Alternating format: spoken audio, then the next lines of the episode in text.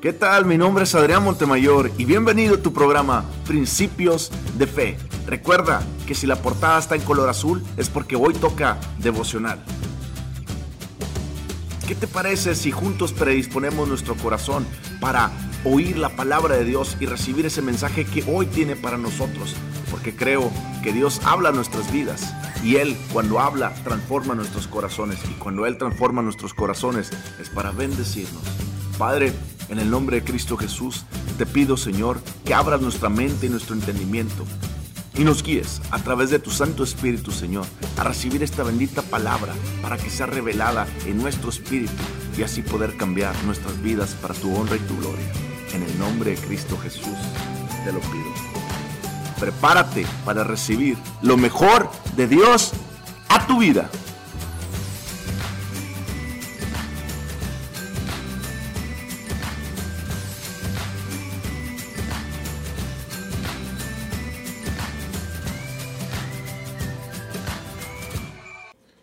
Hey, ¿qué tal? Bienvenidos a su devocional el día de hoy.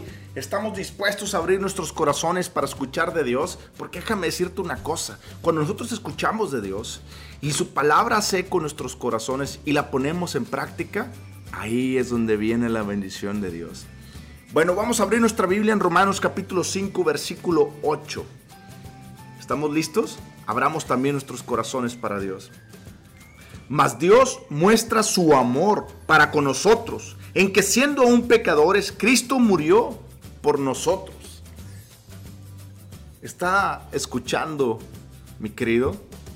Está diciendo que la, Biblia está diciendo que Dios muestra su amor para con nosotros. El amor de Dios es algo que se demuestra. Ahora, vamos a hablar este devocional del amor verdadero. Muchas personas no saben cómo amar correctamente. Y eso pasa porque muchas personas no conocen la definición correcta que Dios nos ha dado para amar a las personas. La mayoría de las personas tienen una definición errónea de lo que es el amor. La mayoría de las personas tienen una definición propia de lo que es el amor y no la tienen fundamentada en algo que es sólido como la palabra de Dios, sino que la fundamentan en cosas que van y vienen como el viento, es decir, ellos aman conforme a sus pasiones, aman conforme a sus sentimientos, es decir, hoy me siento bien, hoy tengo ganas de amar, hoy no me siento bien, hoy no te amo.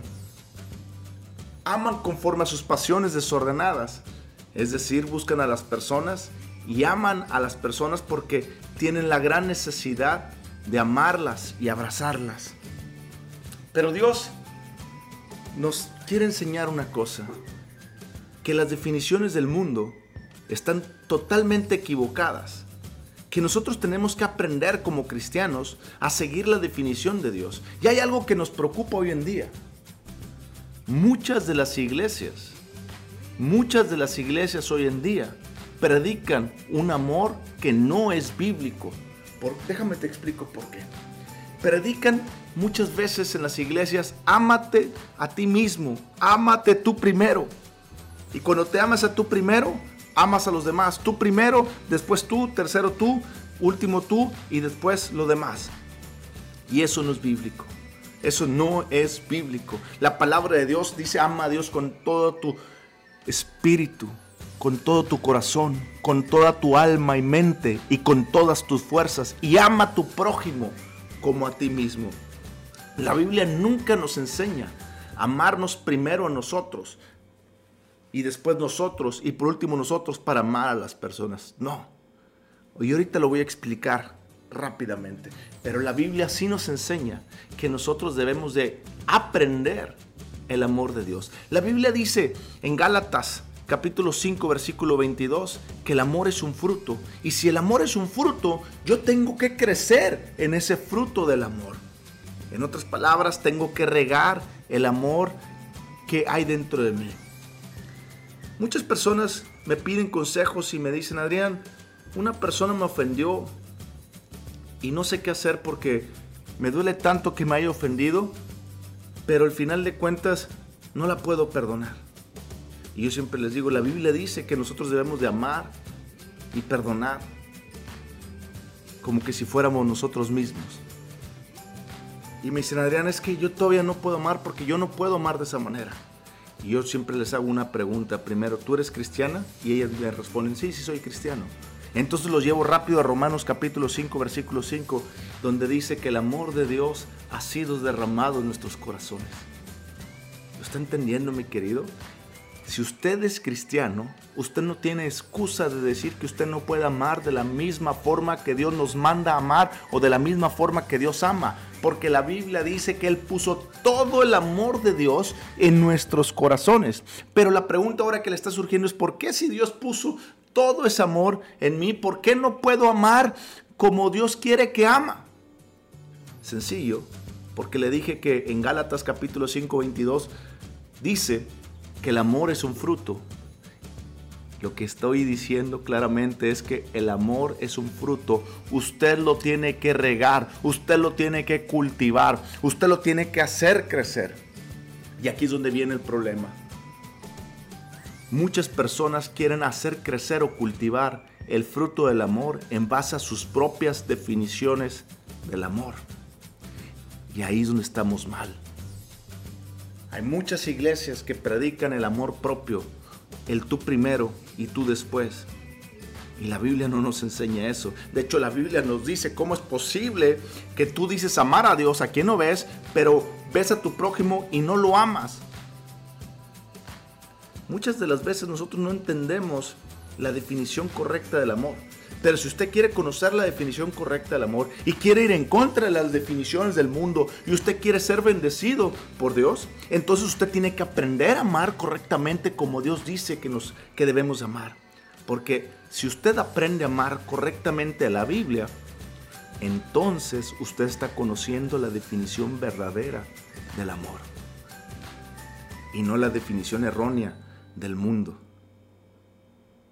Y tampoco está conociendo lo que otra persona le dice, sino lo que Dios le está hablando en su corazón. Hoy en día muchas personas por ir a la, iglesia y escuchar una predicación en una iglesia o por internet o por cualquier medio, dan por hecho que lo que dice la persona que está hablando, como en este caso ahorita yo, dan por hecho que eso es verdad. Señorita, señorito, joven, adulto, querido, que estás escuchando este podcast, métete a estudiar la palabra de Dios y revisa lo que la palabra de Dios dice a tu vida acerca del amor. Y eso que Dios dice a tu vida, tómalo y ponlo por práctica. Yo hasta ahorita he leído la Biblia muchas veces de pie a pa y nunca he encontrado un versículo donde Dios me dice, ámate a ti primero y después ama a las personas. Al contrario, Dios me reta y me dice, conoce mi amor desarrolla esta clase de amor y ama a las personas de esta manera. ¿Se está dando cuenta la diferencia?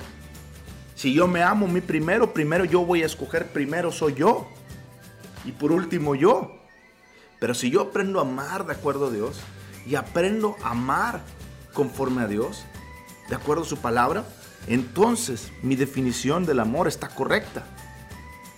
Si yo le pregunto ahorita mismo cuál es su definición de amor, ¿usted qué me diría? Tal vez me diría un sinfín de palabras basadas en ideologías del mundo. Pero yo le voy a dar la definición de amor que habla la Biblia. La Biblia dice, porque de tal manera amó Dios al mundo que dio a su Hijo unigénito para que todo el que crea en Él no se muera, mas tenga vida eterna. Esa es la definición de amor. Dios dio a su Hijo unigénito. En otras palabras, el amor nace primero y el amor va siempre por delante. Es decir, el amor siempre toma la actitud de ser primero. Si se están dando cuenta? Dios amó primero. Dios amó. El amor siempre toma la iniciativa de amar a la otra persona. Pero ¿qué es amar? La Biblia dice que Dios dio su Hijo unigénito para que fuéramos salvos. Es decir, Dios nos dio un bien, nos hizo un bien en la humanidad, porque nos salvó. Eso es amar. Amar es tener la actitud de decidirse usted todos los días de su vida hacerle bien a una persona, así la conozca o no la conozca. Pero usted ya desde antes que la conociera, usted ya decidió hacerle bien. Integralmente y excelentemente todos los días de su vida. Sin hacerle daño a esa persona y sin hacerse daño a usted. Quiero que entienda una cosa. Cuando digo que usted debe amar a la persona, al prójimo, primero, de la misma manera que usted, Dios lo ama, no estoy diciendo con eso que el prójimo tiene el derecho de pisotearlo. No, no estoy diciendo eso. Estoy diciendo que el amor establece límites en las relaciones para que no sean pisoteados esos límites. Es decir, usted no va a permitir que alguien le falte el respeto, ¿cierto? Pero si alguien le falta el respeto, usted por amor tampoco lo va, lo va a ir a cachetear o lo va a decir, cállate. Simplemente va a decir, no te permito que sigas hablando en contra mía, pero yo te perdono. ¿Y qué bien puedo hacer por ti? Dime. Ah, déjame, permíteme, déjame, me hinco y oro por ti. Y empiezo a orar. ¿Qué más te, hace falta o te necesita? Esa es la clase de amor que Dios quiere que demos. Esa es la clase de amor que Dios quiere que estemos dando entre las personas. Una clase de amor que es incomparable. Una clase de amor que es divino. ¿Está entendiendo, mi querido?